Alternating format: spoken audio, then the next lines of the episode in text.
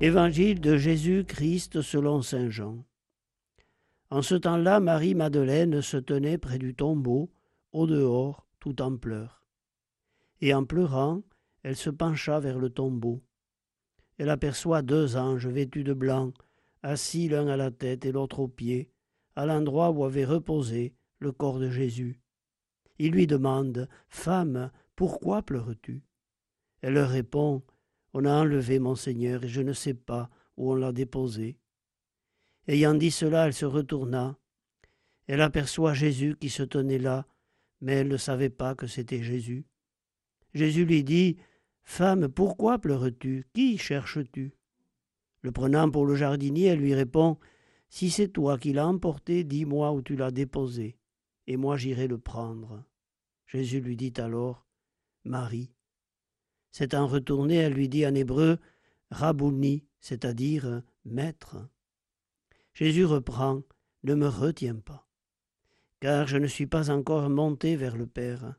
Va trouver mes frères pour leur dire que je monte vers mon Père et votre Père, vers mon Dieu et votre Dieu.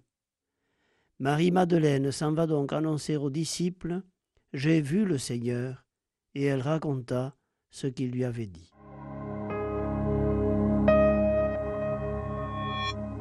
Ne me retiens pas.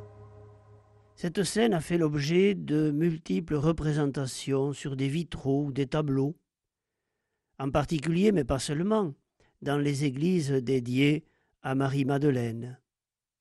On voit sur ces tableaux, sur ces vitraux, Jésus devant le tombeau ouvert, esquissant parfois un geste dissuasif, de mise à distance, de Marie-Madeleine qui s'avance vers lui avec cette légende latine bien connue Noli me tangere, ne me touche pas.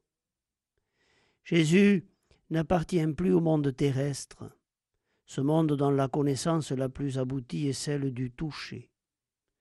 Il échappe désormais à la connaissance qu'on peut appréhender par les sens, qui est une connaissance limitée, à un lieu précis, il n'est plus circonscrit à un espace et un temps particulier, comme on a pu le voir, l'entendre, le toucher pendant trente-trois ans. Désormais sa présence est à la fois universelle et intime à chacun. Il remplit l'univers entier et se fait connaître au cœur de chaque homme. C'est par la voie de l'intériorité, dans le silence et la contemplation que le ressuscité se révèle. Saint Augustin, le grand évêque d'Afrique du Nord, a traduit cela à sa manière à la fois simple et profonde.